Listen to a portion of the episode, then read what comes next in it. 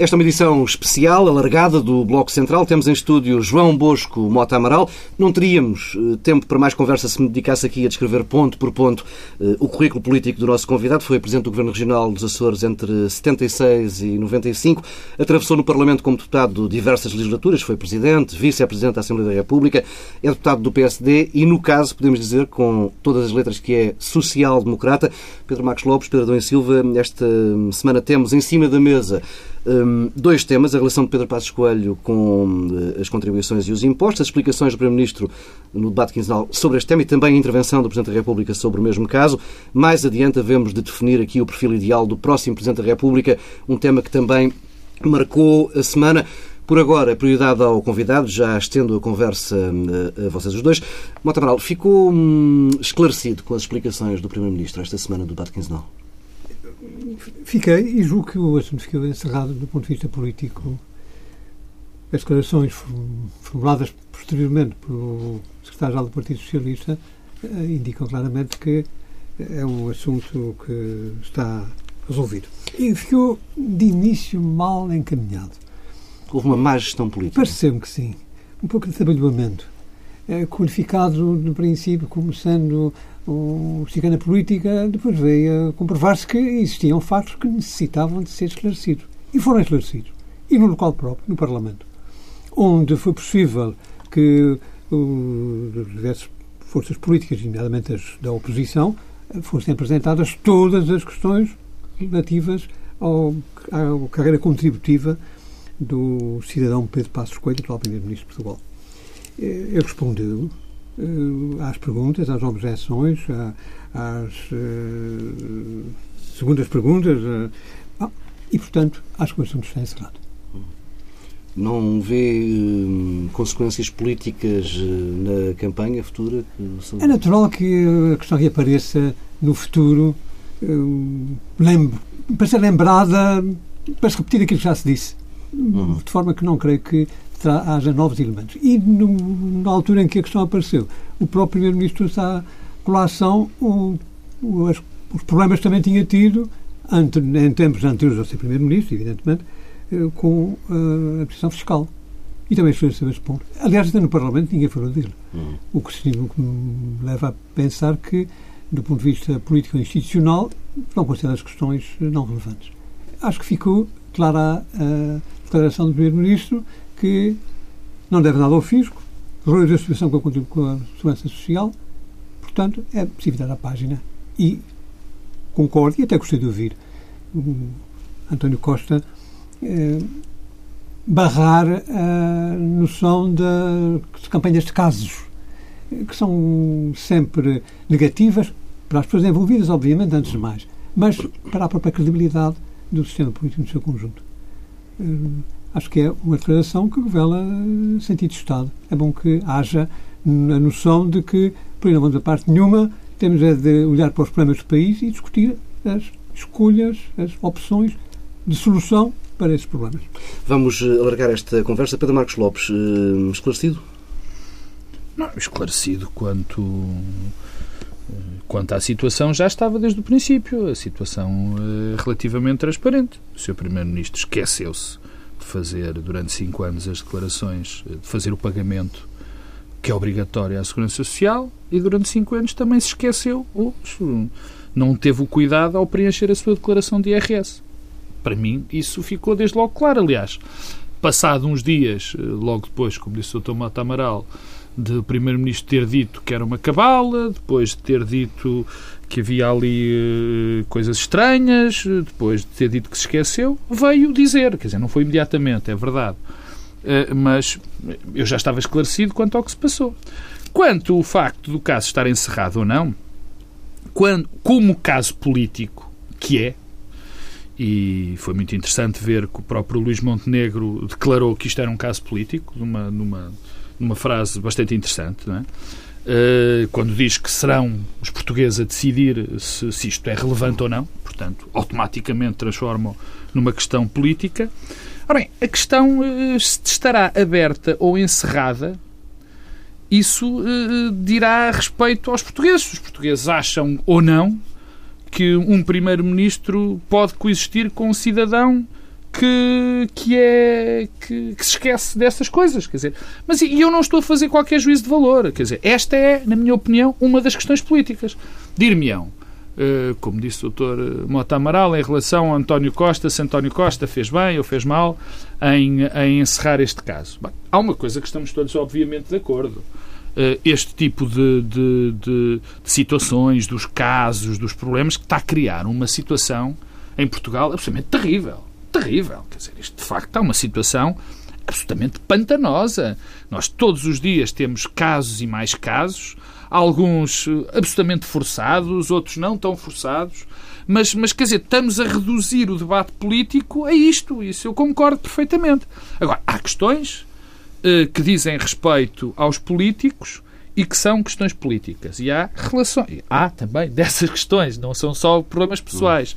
E há situações, como esta concretamente, que há de ser, há de permanecer uma, uma questão política. Que é de saber se um cidadão acha que o Primeiro-Ministro pode ser uma pessoa diferente, e é isso que está em causa, de um Primeiro-Ministro. Só se verá na, na hora. Não, quer dizer, sim, mas, mas há aqui uma dicotomia, desde já se falou muito disto, há de facto uma dicotomia entre o Pedro Passos Coelho Piegas e o Pedro Passos Coelho Castigador. E vamos ver se as pessoas dão relevância, têm, acham isto um aspecto relevante ou não. Isso é um balanço que faremos no fim. Como questão política, ela vai permanecer. Como caso que estará na comunicação social, no debate público, sim, parece-me relativamente. Uh, uh, resolvida. claro que está resolvida. Mas é uma coisa diferente uma questão política, e está-se a confundir isso, uma coisa diferente, uma questão política ou uma questão permanecer na comunicação social. Pedro Adão Silva.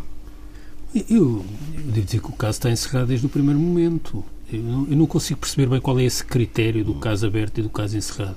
Porque, do ponto de vista político, eh, o que importa não é saber se ele se mantém na agenda mediática, é sim perceber quais são os seus efeitos políticos. Eu diria que o dano está feito. O dano está feito quase desde o primeiro momento. A partir da altura em que o Primeiro-Ministro eh, ficou, foi conhecido que ele tinha esta dívida, que sabia da dívida desde 2012 e que sobre esse assunto disse, primeiro, que a culpa era dos serviços que não o tinham notificado. Depois, que não sabia que tinha de pagar. Coisa totalmente inverosímil. Quer dizer, é que esse problema é, é muito sério. A questão de dizer eu estava convencido que era facultativo. Ah, não é credível. Um licenciado em Economia, mesmo que muito tardio, não pode desconhecer que a Segurança Social, as contribuições são obrigatórias. Depois que sabia que tinha de pagar, mas que só queria pagar depois de deixar de ser primeiro-ministro e que depois que Nessa pagou e que pagou eh, que pagou mas não era necessário pagar e que pagou não sendo necessário pagar porque foi notificado por um jornalista este é que é o problema agora está encerrado? Está. Toda a gente já percebeu. A fotografia já foi tirada e o dano eh, político já está eh, feito. E, portanto, há um problema de não ser verosímil.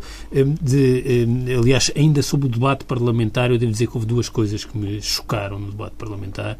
Eh, uma foi, eh, mais uma vez, o Primeiro-Ministro revelar uma incompreensão profunda em relação ao funcionamento da, da Segurança Social. Um, o Primeiro-Ministro, no fundo, naquelas, naquelas desculpas uh, atrapalhadas e trapalhonas que ensaiou sobre porque é que não tinha pago em 2012, quando foi confrontado pelo jornalista, disse, bom, porque isto era um, não queria parecer que era um benefício pessoal, porque não estava a ser beneficiado. Vamos lá ver se nos entendemos. Os descontos que nós, os quatro que estamos aqui, fazemos para a Segurança Social todos os meses, servem para financiar os pensionistas e os beneficiários do subsídio de desemprego e do subsídio de doença de hoje. Pois. Portanto, o que o Primeiro-Ministro fez não foi eh, não, beneficiar, não ter um benefício pessoal, foi de facto, naqueles meses e naqueles anos em que não contribuiu, onerar a segurança social naquela altura. Portanto, eh, não é como se houvesse uma conta pessoal, porque se fosse assim, em última análise, e a questão dos juros, eu não pagava a segurança social e chegava ali aos 64 anos e se ainda estivesse vivo, pagava toda a minha contribuição com juros fazia um cálculo estratégico e, no fundo, dizia é que se lixem os pensionistas. E pagava com as fórmulas que estavam em, se, se todas as pessoas, não, mas com juros, mas, mas se todas as pessoas tivessem este raciocínio, quer dizer, não havia modelo de repartição como o nosso. E, portanto, isso é uma coisa que me eh, choca eh, enquanto cidadão, ver um Primeiro-Ministro com um discurso desses. Outra coisa que o Primeiro-Ministro disse no debate parlamentar e que é, é, gravíssimo, porque é talvez dos casos mais dramáticos eh, que se passaram nos últimos anos. Um, e eu, eh, que dou aulas no ensino superior, conheço pessoas nesta situação. É que no ano letivo 2012-2013, por força de uma norma introduzida por este governo, um estudante do ensino superior que preenchesse todos os requisitos para ter uma bolsa de ação social escolar no superior, portanto, pessoas que para estudar eh, recebiam uma bolsa. E porquê? Porque têm condições materiais eh, muito más e as condições de acesso são muito exigentes. Ora, um aluno nessa situação que preenchesse todos os requisitos, mas que os pais tivessem dívidas à Segurança Social, não recebia a bolsa. Bom, há muitos alunos nestas, nestas circunstâncias. Muitas pessoas que não receberam uma bolsa de apoio para continuar a estudar no ensino superior porque os pais tinham dúvidas. Ora, o Primeiro-Ministro mentiu grosseiramente no Parlamento sobre este assunto, porque disse que eh, essa situação era uma situação que vinha de trás, falso, foi criado em 2012, 2013 por este governo e que o governo resolveu. Só resolveu em 2014. E isto é que choca e isto é que tem um efeito político, porque há pessoas que, por exemplo, viram a sua situação material eh, numa situação muito pior durante um período em que Passos Escolha era Primeiro-Ministro e ao mesmo tempo ver o Primeiro-Ministro com estas desculpas todas. Ora, isto tem efeitos políticos e tem efeitos políticos e uma marca que fica. Porque... Tem efeitos eleitorais. Bem, mas é, não é, bem, isso não sei, mas tem efeitos políticos no sentido em que diminui a robustez da narrativa do governo durante uh, estes anos. Dizer, não é possível ter estes dois Pedros e duas medidas, quer dizer, o Pedro uh, moralista uh, e o Pedro, afinal, facilitador, mas tem um efeito também para a frente, porque é inibidor. Eh, nós podemos dizer, bom, o assunto saiu da agenda mediática, muito bem, mas certamente um dos temas que vai estar na discussão eh, nas próximas eleições legislativas é o tema da reforma da segurança social. Eh, Pedro Passos Coelho tem capacidade e força para ter uma posição sobre o tema da reforma da segurança social quando tem sempre a pairar sobre ele este espectro? Ou o tema da evasão contributiva e da evasão fiscal pode falar da mesma forma? Não pode, portanto, isto limita, como há outros temas, aliás, que o PS também está limitado, mas só para mostrar como às vezes temas que estiveram mediaticamente muito presentes, que saem da agenda mediática, tem, tem um efeito de limitação e de circunscrição do, da, da, margem política mais para a frente. E é isso que vai acontecer com este tema. Sr. Amaral, vê um Primeiro-Ministro mais diminuído a partir de agora, neste tema em, em particular? As reflexões feitas pelo Pedro e Silva eh, merecem reflexão. O Primeiro-Ministro declarou expressamente que não sentia a sua autoridade beliscada. Portanto, subjetivamente, considera-se perfeitamente eh, capacitado para manter as suas responsabilidades. Aliás, também ninguém pediu a sua demissão, nomeadamente, no, digamos, no, no primeiro partido da oposição, da parte do Partido Socialista. Eh, isso apareceu, esse pedido de demissão, assim, numa forma eh, também atabalhoada e das franjas do espectro político. E, por outro lado, eh, institucionalmente, ele conta com o apoio da maioria do Parlamento. Portanto, desse ponto de vista, a sua autoridade como governante está bem respaldada. Existe depois é o problema do efeito político e da percepção dos cidadãos sobre essa problemática. Bom, e, enfim, e algum dano terá sido feito que, admito, que possa tentar corrigir e, e compor uh, com algum esforço nos meses seguintes. Admito mesmo que o Primeiro-Ministro e a sua equipa tenham como objetivo fazer agora uma certa melhoria de imagem, uma recomposição de imagem. Controle de danos. É um controle de danos, exatamente. Há também aqui um ponto, na, na, peço desculpa, Sr. Tomé, há aqui um ponto que também que é, que é, relevante, não tem tanto, enfim, conteúdo, mas que é relevante, que é uh, uma parte importante do discurso do PSD, até do discurso pré-eleitoral do PSD, uh, eh, e que já tinha existido antes, era de uma determinada, de um, de um quase caráter beatífico eh, de, do Primeiro-Ministro, quer dizer, como uma pessoa acima de, de qualquer suspeita, uma pessoa completamente aquela pessoa de origem de classe média, eh, que acima de qualquer suspeita, quer dizer, de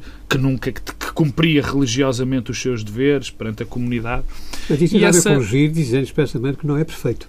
Sim, eu sim, mas é não, mas é não, isso é verdade. Não, aliás, essa que foi uma inversão, essa inversão de discurso é vai ter de acontecer vai ter de acontecer, porque ela existia. Ele já a rompeu nesse aspecto e agora vai ter de ser criada outra também à volta de, do próprio Pedro Passos Coelho, porque nós sabemos que as eleições, eh, particularmente as, também as legislativas, não particularmente as legislativas, são muito baseadas na pessoa do, do, do Primeiro-Ministro ou do candidato a Primeiro-Ministro. Ah, e, e, essa construção da persona é uma parte importante do processo, também do processo político. E tem que haver uma reconstrução, porque a primeira já não corre. Já não corre. E, até que ponto é que, olhando os eleitores para, mais para uh, as personagens do que para os programas, eh, esta política de casos que, que, tem vindo em crescendo, esta semana tivemos eh, imensos, como dizia há pouco Pedro Marcos Lopes, uns de uma dimensão, outros de outra, mas houve muitos casos na imprensa a, a, sair e nos últimos meses tem sido marcado muito por esse debate, o debate político. De, de que forma é que não estão aqui os partidos políticos a responder à clientela, e aqui clientela no sentido de clientes, ou seja, dos eleitores que, que querem votar mais de acordo com no perfil de alguém do que no, no, no programa. Não estão a responder, de facto, um, a uma procura?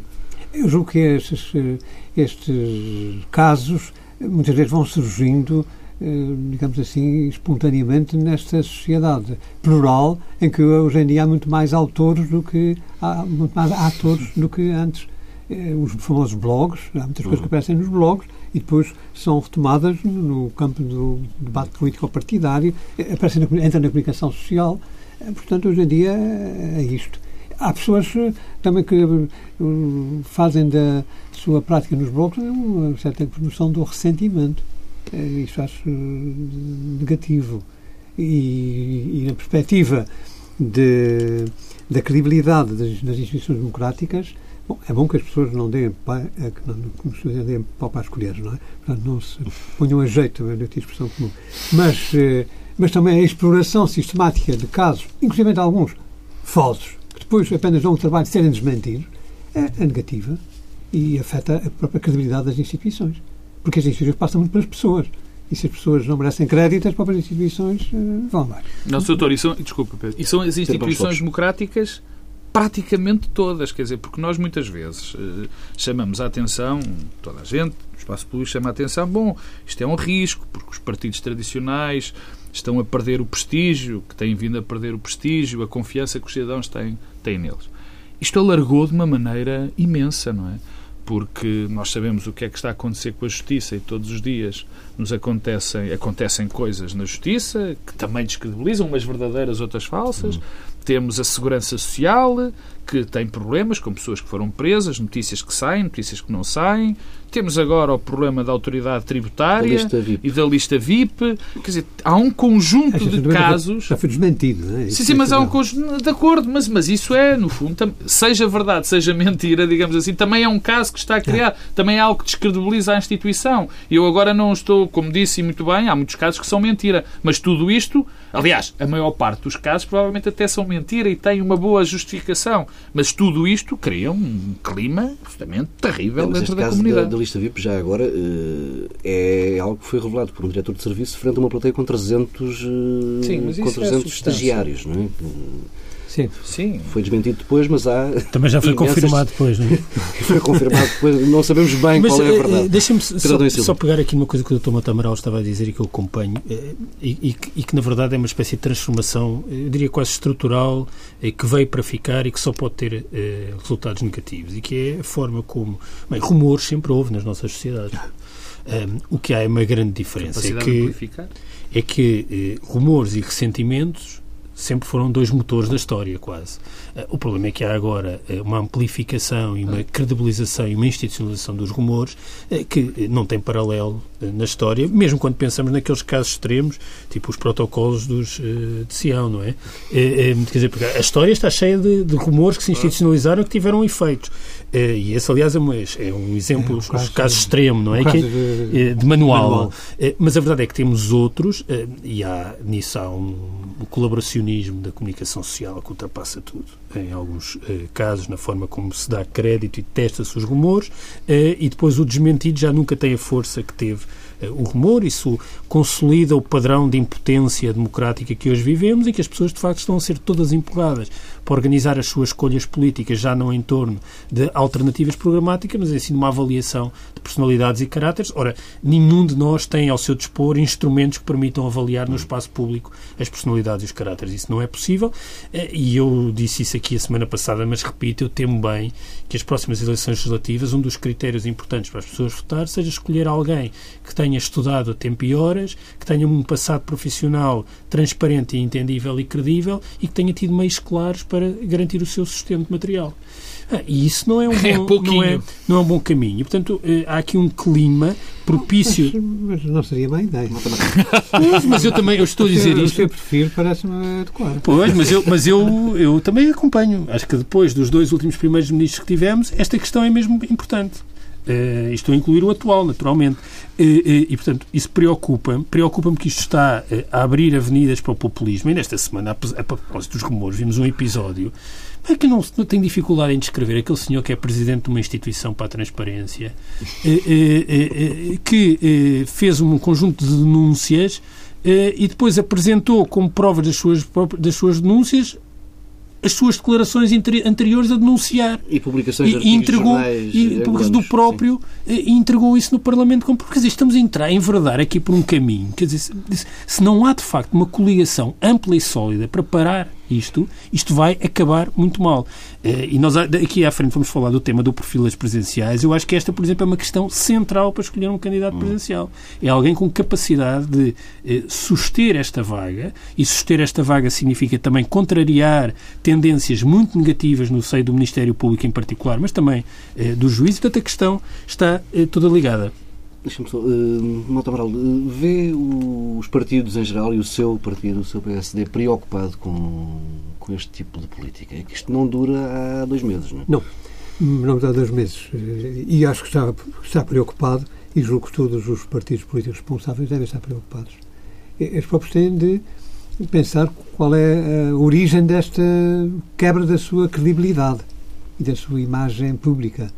E acho que tudo deve ser feito, isso tudo já está a fazer, eu não faço parte dos agentes do PSD, mas enfim, mas estimo bem que esteja a acontecer, no sentido de se definir regras de atuação que permitam hum, retomar a confiança que os cidadãos tinham nos partidos. É certo que esse problema é mundial hoje em dia, isso infelizmente não é só entre nós, eh, e o, há um pouco toda a parte essa, essa uma espécie de um cansaço relativamente ao funcionamento das instituições democráticas e, e uma atitude de demissão dos cidadãos das suas responsabilidades de cidadania.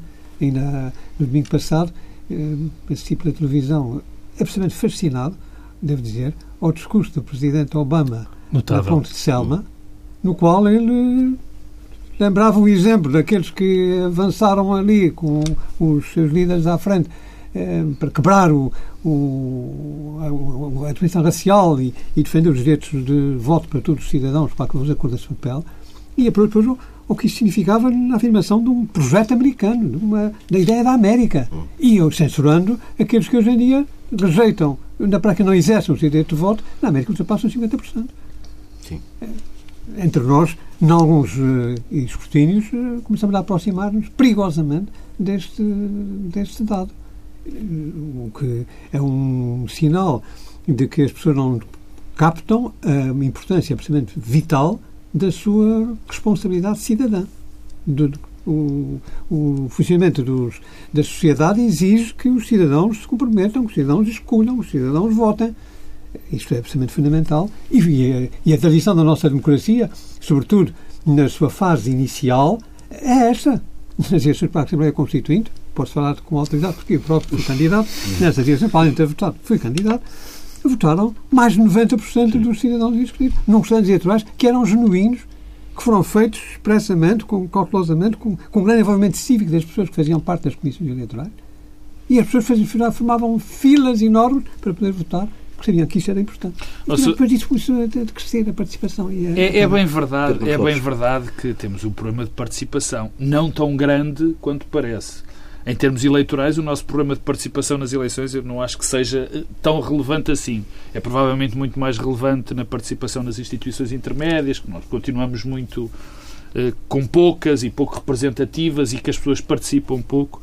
Mas nós temos, neste momento, que resolver nesse aspecto, e isto é só um pequeno parênteses, porque o tempo não chega, um problema partidário e o problema da representação. É evidente que temos um problema dentro dos partidos. E esse problema dentro dos partidos leva a que depois haja também um problema de representação. Isso parece-me evidente. Quer dizer, eu, o, o senhor é deputado e vai-me desculpar.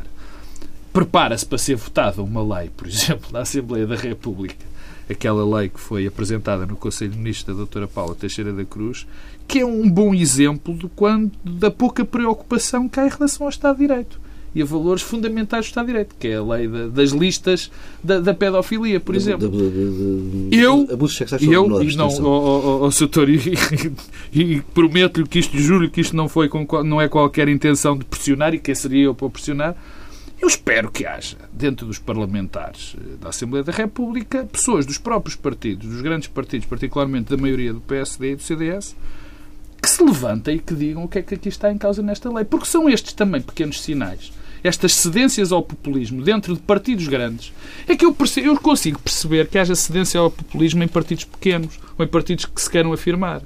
Agora, quando os partidos, os partidos institucionais cedem a esta linha, cedem a esta linha, estão a abrir todo o campo para que haja sim a descredibilização total do sistema. Dir-me-á, dirá qualquer pessoa, é este o grande problema? Talvez não. Há outros problemas e passaremos este programa todo a discuti-los e, e, a maior parte de nós conhece os problemas. Aliás, o Pedro tem uma, tem uma expressão de que eu gosto muito, que é uh, os diagnósticos estão todos feitos. Pedro Adão e Silva. Eu já, já, não, já estou a ouvir dizer muitas vezes isto. Já, já não é? Já. O Paulo Tavares confirma. Não, e olha, estou a elogiá-lo e ele não quer. Não. E é verdade, eu realmente é, é, é, uma frase feliz dele. Os diagnósticos estão todos feitos, de facto. E, e, e a maior parte de nós conhece-os.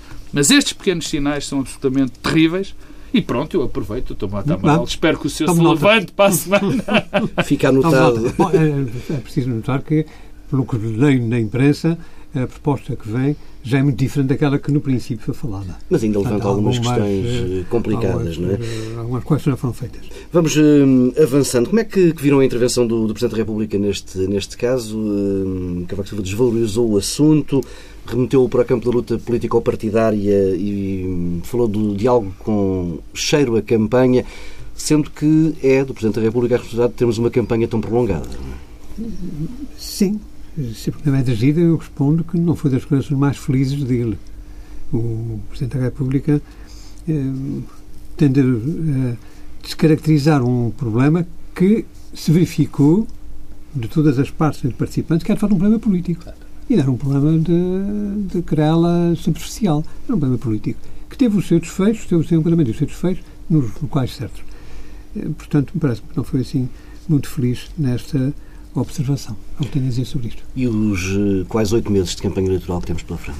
Eh, bom, isso resulta do funcionamento do, do, do, sistema, são regras do jogo, não é? Temos um governo que foi empossado com maioria, tem uma maioria no Parlamento consistente, é natural que queira cumprir o seu mandato.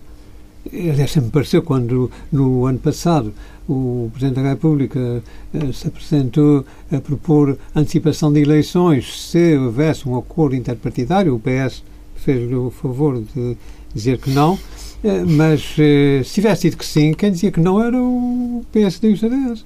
Claro. Que não estavam interessados em haver eleições, até porque contavam que estavam, de resto, no período pior do, do, do seu mandato, contavam que haveria de haver alguma melhoria das condições, dentro da lógica do, do, do sistema, e que, iria enfrentar o eleitorado no termo do mandato que tinha sido conferido de quatro anos. Há desvantagens nesta, neste, neste prolongamento de, de, do mandato do governo? Bom, eu acho que é, o, o, governo tem um mandato, é um mandato natural. Temos que partir do princípio que essas são as regras do jogo e, e jogar dentro delas. Pedro Silva. As declarações do Presidente da República são bastante infelizes, são, é, um, infelizmente, também em linha com aquilo que tem sido a sucessão recente de declarações do Presidente da República. Um, há um problema, que aliás é, já está também é, bastante bem descrito, é que é, o Presidente da República está crescentemente desalinhado com o sentimento dos portugueses. Isso é mau, é, é mau porque diminui a capacidade política do Presidente Cavaco Silva e nós vamos precisar de um Presidente com capacidade política a seguir às legislativas hum.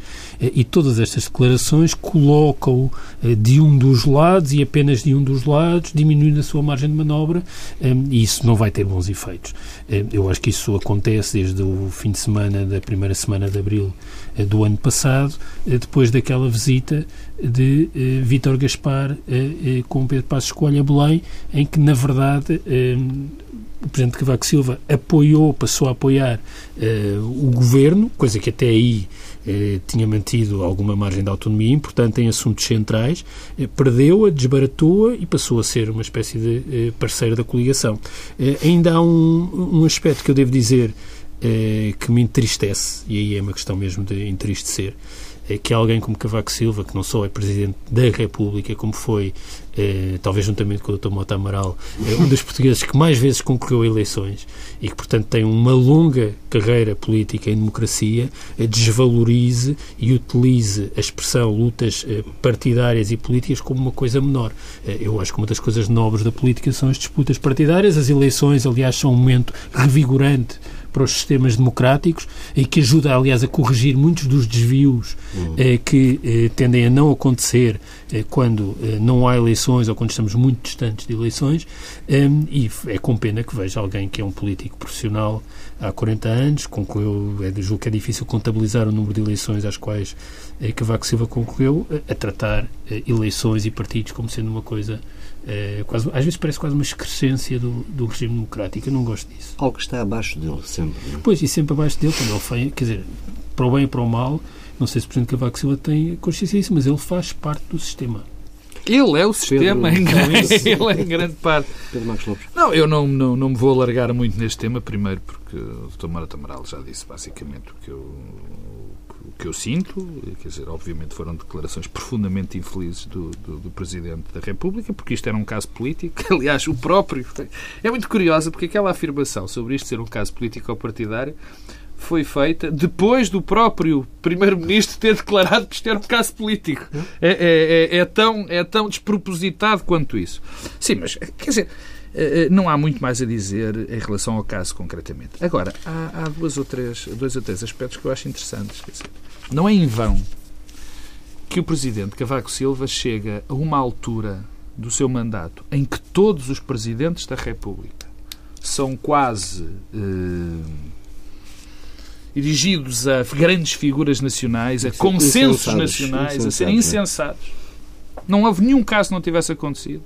E o Presidente da República, Cavaco Silva, é, o, é a pessoa, o Presidente da República, que tem um nível de popularidade mais baixo de sempre nesta altura. Perdeu mais Quer uns dizer, quantos pontos na sondagem. E não é mais baixo, hoje. não é ligeiramente mais baixo. O Presidente Cavaco Silva, neste momento, não é olhado como uma figura, e já falaremos disso, de presidencial. Ele não é olhado hum, erradamente ou não, eu acho que, infelizmente, de uma, forma, de uma forma acertada pelo povo português, como um Presidente da República que exerce o seu mandato como, de facto, um Presidente da República, como as pessoas acham, melhor, que as pessoas, deve, que as pessoas acham que um Presidente da República deve exercer o seu mandato. Quer dizer, e isto acontece numa altura verdadeiramente dramática para todos nós. Não só para o sistema, que já falamos, mas porque eh, o Presidente da República tem alturas, digamos que o Presidente da República é como aqueles jogadores de futebol que podem andar a dormir durante um jogo quase todo, mas que precisa, num momento, de pegar na bola e decidir o jogo. E, o, e é neste momento, é em poucos momentos, mas é neste momento, ou daqui a pouco tempo, que vamos precisar desse Presidente da República que pegue na bola e ajude a decidir o jogo.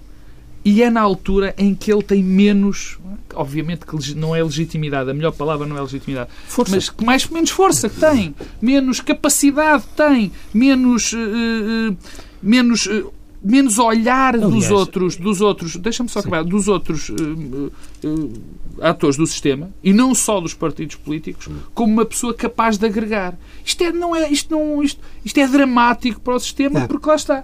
É, é, é o que mais perturba. Desculpa. A autoritas eh, presidencial, de facto, está muito por baixo. E, como aqui bem assinalado, eh, após as eleições legislativas, nós vamos enfrentar um problema sério. Claro. Eh, a não ser que haja grandes surpresas, porque corremos o risco de ter um resultado que não garanta condições de governabilidade estável para o país. E, ora, o Presidente da República, nessa, nessa altura, está na fase final do seu mandato. Não tem o poder de convocar novas eleições. Sim é? Portanto, vamos, vai assistir a, a e, quando mais precisamos da palavra e da autoridade exato, do próprio. E vai assistir à evolução dos acontecimentos um, quase de fora, porque eh, está a decorrer já a campanha para as eleições presidenciais. Claro. Essa, essa Nessa altura, o Presidente em funções eh, acaba por ficar na sombra, é fatal. Essa diminuição dos poderes eh, do Presidente em funções e o facto de o novo também ter os poderes limitados durante algum tempo, aliás, vai ser aquilo que vai garantir a governabilidade durante um ano e tal. não sei se Eu não sei se não há aí um engano. Não é que o Presidente da República não, não. Eh, não, eu, não pode dissolver o Parlamento durante os seis meses, meses da eleição sim, do sim, Parlamento. Não é, o, não é o Presidente que tem os poderes limitados é, na, é o, o, o, Parlamento, Parlamento é que não pode. O Parlamento é que não pode. Mas, mas, mas, mas o resultado é o mesmo. O resultado prático é, é, o mesmo. É, mas deixa-me só ainda acrescentar uma coisa em relação ao que estava aqui a ser dito eh, sobre o Presidente Cavaco Silva. Eh, aliás, um sintoma destas coisas que nós aqui falámos um, e se calhar isso permite-nos, aliás, passar para o próximo tema, para os roteiros. Mantemos na é, é, é, é, um dos sintomas mais agudos disso mesmo foi o que se passou esta semana. É, eu não tinha lido o prefácio dos roteiros. Respondeste ao desafio deste... Respondi ao desafio do Paulo Tavares e fui ler, mas tinha visto as notícias a dizer que Cavaco Silva tinha traçado o perfil do seu sucessor. Depois fui ler o prefácio e isso não está lá. Ora, eh, este maltratamento e uma espécie de eh, animosidade do espaço público em relação ao Presidente Cavaco Silva tem estas consequências. É que agora Cavaco Silva, diga o que disser, já é sempre mal interpretado. Mas foi Cavaco Silva que se colocou neste lugar. Hum, é, o prefácio, que aliás é uma coisa burocrática e muito desinteressante, hum, e que tem apenas eh, como único propósito, aquilo que eu percebi, eh, não falar de política nacional, Uh, e tentar fugir uh, ao tema e com isso enverdar por aquele relatório e contas sobre onde é que tinha ido e com que presidentes é que tinha estado, mas é uma coisa inócua uh, que não permite a interpretação que foi feita. Um, o que mostra bem que, que Vaco Silva está politicamente fragilizado. Aliás, é... Pedro, deixa-me reparar, há uma expressão inglesa que aquele prefácio também aconteceu o mesmo, por causa do Paulo Tavares fui ler o prefácio, e há uma expressão inglesa que eu, que eu, que eu tirei dali desse prefácio, é o fishing for compliments. Há ali uma nítida vontade de, de pôr o dedo no ar, olha que afinal há ali um fishing for compliments, mas realmente dizer que, que o Presidente traçou o perfil do que venceu o Presidente baseado naquilo é uma vergonha, quer dizer, não aconteceu. Aliás, nem me lembro quem. Eu, eu, mas é, há uma coisa que eu tenho de dizer. Eu assisti a programas, afinal, eu assisti a programas televisivos de pessoas que estiveram a falar sobre isso e chego à conclusão que nenhum deles, nenhum, só podem não ter lido. Não podem, não desde leram. Logo, o Presidente não diz nada daquilo. Desde logo os, os, os possíveis candidatos presidenciais que fizeram aquela, essa é a figura fizeram aquela figura. o Augusto daí... Santos Silva, com, com graça, disse que pareciam as irmãs da gata borralheira. A ver a quem é que, quem é que podia calçar o sapatinho. Mas a partir daí estava o facto político Exatamente. consumado. Não é? Uh, Turmota Amaral não oh. encontrou lá sinais de um perfil uh, para o futuro Presidente? Bom, eu tenho que confessar aqui, humildemente, que apesar do desafio do Paulo Tavares não li. nem, nem sabe o que perdeu, nem sabe o que perdeu. Não, mas o que acontece é que eu tinha que dar uma resposta partindo do princípio que no, no dito prefácio estava o perfil do Presidente. Essa é a parte mais... Se porventura estivesse lá. Uh, o encarecimento das capacidades de, de representação internacional um, para um Presidente da República, se porventura estivesse lá, uh, só poderia concluir que seria apontar para, para Durão Barroso, claro. porque efetivamente é, dentre os, eh, as personalidades, eh, digamos, presidenciáveis, eh, a figura que tem mais capacidade, mais e António Guterres e António Vitorino? É, bom, bom, bom, bom, num grau muito abaixo do de João Barroso, depois de 10 anos como Presidente da uhum. Comissão Europeia e com o relacionamento planetário. Eh, Havia uma pessoa que não podia ser, era Rui Machete. Rui Machete, com certeza. Não, não, não estaria, não estaria.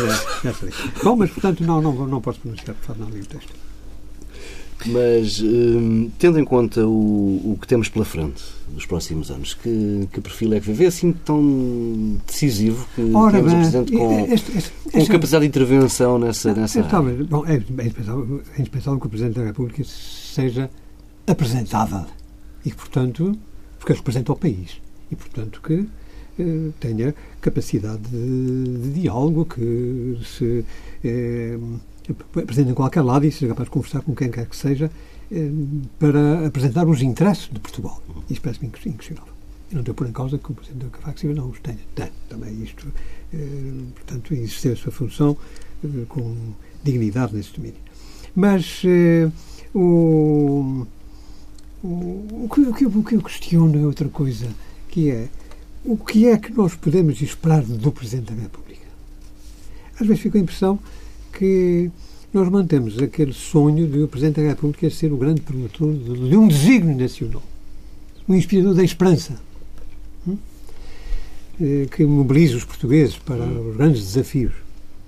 Mas depois que instrumentos ter para realizar este objetivo? As campanhas presidenciais têm esse conteúdo. O Presidente faz uma, o candidato faz, os candidatos todos fazem grandes manifestos, grandes, eh, apontam grandes desígnios. Parecem campanhas a um cargo executivo. Não é? Exato, um pouco. E, e, depois, a hora da verdade, o que é que eles podem fazer? Aliás, qual é o, o, o escrutínio democrático que é feito da declaração presidencial, do manifesto presidencial? Nenhum. A partir da eleição e da tomada de posse, ninguém se lembra das declarações feitas no período eleitoral. O, o Presidente da República, em Portugal, no esquema desenhado pela Constituição de 1976, era um, um, um detentor de um efetivo poder sobre o governo. Porque Sim. o governo dependia da confiança do Presidente da República também e do assim Parlamento. Foi. Eh, portanto, nós desenhamos, os constituídos, nós a também incluo neste, neste número, e de facto a minha assinatura está na, na Constituição de 1976, aí o meu, eh, a minha relação afetiva com a Constituição de 1976, apesar de, das suas, dos seus excessos, dos seus exageros, que entretanto corrigidos nas sucessivas revisões constitucionais. Mas o, o, o que lá estava era, de facto, um semipresidencialismo uhum. efetivo. Ora, a primeira revisão constitucional cortou Sim. estas capacidades presidenciais e reforçou uma componente parlamentar, que naquela altura em que se fez a Constituição se procurou evitar que fosse incluída na Constituição, precisamente para, porque estava presente sempre o fantasma do claro. parlamentarismo da Primeira República, que claro. foi um desastre eh, e que conduziu a 50 anos de ditadura autoritária, para usar uma palavra suave. Uh, os constituintes, portanto, tiveram essa cautela, um equilíbrio de poderes. Um Presidente da República eleito pelo povo, por Estado Universal, eh, aliás, nesse domínio, também a eleição presidencial por Estado Universal é, de alguma forma, uh, o exorcismo do, do salazarismo, enfim, do, do, da, uhum. da, ditadura, que, que, acabou com a eleição presidencial, de, nas razões que nós fizemos depois da candidatura do João Delgado. Eh, portanto, eh, foi isto que foi desenhado na altura. Mas isso facto foi alterado. E hoje em dia o Presidente da República tem uma capacidade de intervenção muito diminuta. Tem o poder da palavra, sim. Tem, mas é preciso ter tal autoritas que é um, um dom pessoal, que não resulta dos textos constitucionais e que eh, resulta da interpretação que o titular faz do mandato recebido e da confiança dos cidadãos. Que depois pode ser testada através dos, dos mecanismos de apreciação da opinião pública. O, o cargo tem sido moldado, Presidente a Presidente. Que, que, que, presidência é que nos deixa Cavaco Silva? Que tipo de Presidente é que... Deixa-nos uma, uma presidência de, que, que, vai um pouco na linha da presidência de Jorge Sampaio, que é uma linha muito eh, cautelosa no exercício dos poderes judiciais. João Sampaio só se eh, libertou naquela altura em que o Parlamento assim um pouco à bruta, eh, eh, apesar de haver uma maioria de apoio no Parlamento.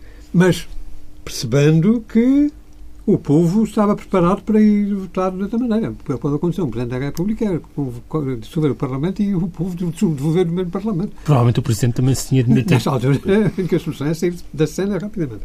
Eh, mas, enfim, mas não, por isso é que o Presidente tem que exercer esse poder de solução com a cautela máxima, percebendo o, o, o que é que está mexendo. Portanto, nessas condições, até às vezes me interrogo, será que faz sentido termos um presidente eleito nessas condições, por Estado Universal? Não, não seria de voltarmos a um sistema de um colégio presidencial, como existe na Itália, como existe, uh, como existe na Grécia. na Grécia, como existe noutros países, é? na Alemanha, são democracias inquestionáveis. Um do presidente não é, não existe um regime presidencialista, sequer semi-presidencial. Portanto, mas, mas claro. O, Nós temos o, um presidencialismo primeiro-ministro, não é? Que é uma coisa. Um pouco. O, que, o que me agarra à, à eleição, à eleição uh, por Estado Universal é essa questão uh, afetiva e os o sentido simbólico que ela tem na nossa Constituição. E isso traz legitimidade por, por, por, por, ela própria. Sim. Quer dizer, Sim, o facto de, de haver essa votação traz esse, esse acrescente de legitimidade. É questão dos poderes. O, o, que depois, na altura da verdade, é, o que o Presidente da República tem na mão é o, o poder de devolver o poder ao povo. Mandando fazer eleições. Exatamente. É, é, mas, claro, por isso, por isso é que é, é imprescindível que o Presidente tenha uma boa ligação com, com o povo com, e, que, e que seja capaz também de exprimir aquilo que sente o povo e as suas aspirações, os seus problemas, as suas angústias. É, Isso já se perdeu com o Cavaco Silva? não tem sido, de facto, muito. Não tem sido melhor página da, da da magistratura presidencial Cavaco Silva esta ligação. Aí acho que as coisas têm falhado um pouco, sobretudo nesse segundo mandato. O mandato foi um mandato muito, muito, muito difícil.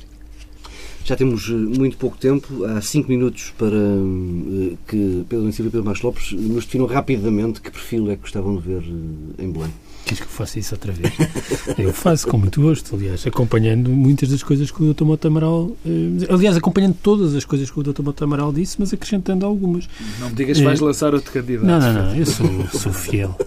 É, eu, eu, nós vamos ter eh, seríssimos problemas de governabilidade e de cooperação institucional no próximo ciclo político.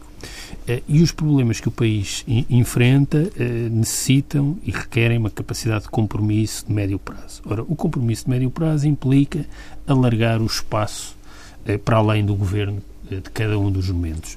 E a articulação entre presidência e governo terá de ser instrumental para esse objetivo.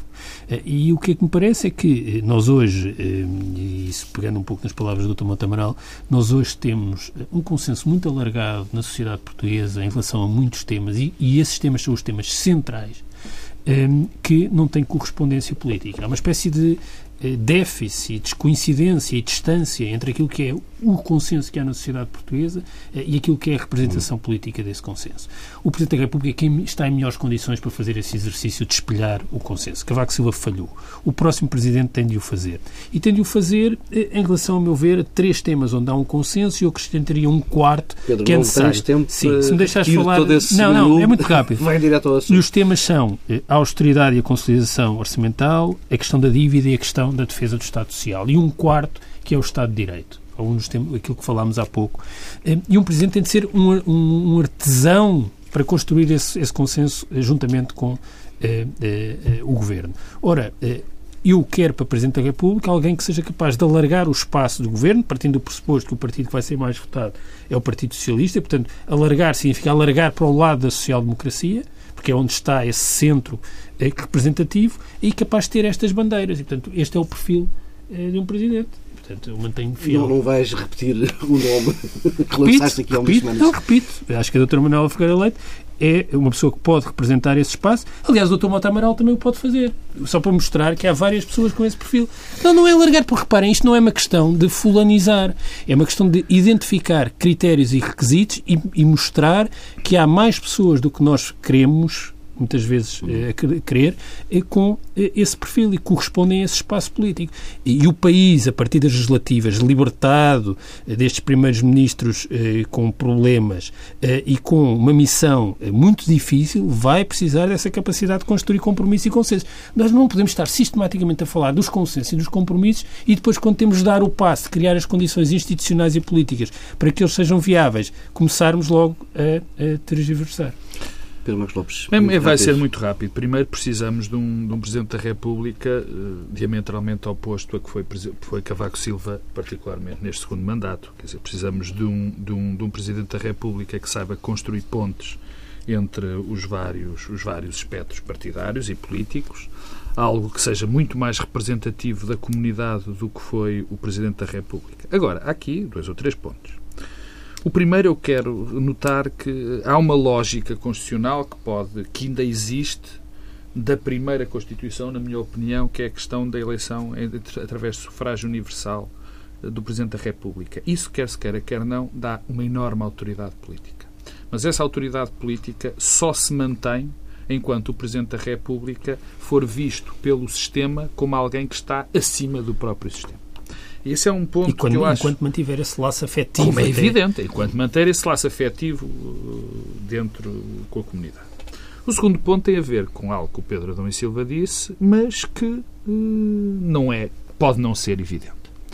É, para mim, é claro que tem que ser essa pessoa consensual e que seja muito abrangente e que saiba construir mais importante é que saiba construir pontos, muito mais do que ser politicamente abrangente, porque eu conheço muitas pessoas de aspectos partidários ou até políticos bastante eh, até podem ser considerados radicais, que são capazes de, de, de, fazer pontos e construir consensos em temas tão importantes, para mim esse é vital, como a questão do Estado de Direito, quer dizer, Presidente da República, ou próximo, tem que olhar muito bem para o nosso sistema de justiça, de maneira muito forte e de ser um, um, um, um, pilar daquilo que tem de mudar. Mas há aqui um ponto, e, e sem esse parênteses, que é as próximas eleições legislativas.